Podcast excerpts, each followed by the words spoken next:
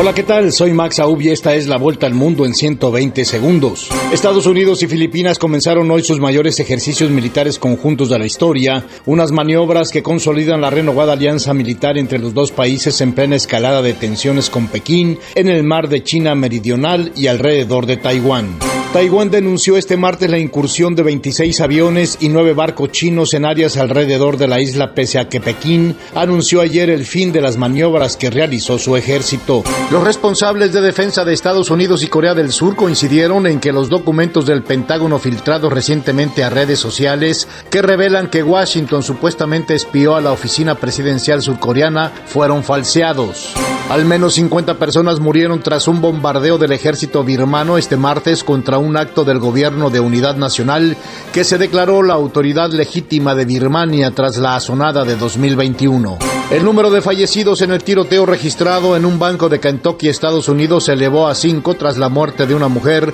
luego que un empleado abrió fuego con un fusil en su sitio laboral mientras transmitía en vivo el ataque por Instagram. El secretario del Departamento de Seguridad Nacional de Estados Unidos, Alejandro Mayorkas, se reunirá hoy en la capital panameña con los cancilleres de Panamá y Colombia para tratar la grave crisis migratoria que vive la región, en especial el flujo de migrantes a través de la peligrosa selva del Darién.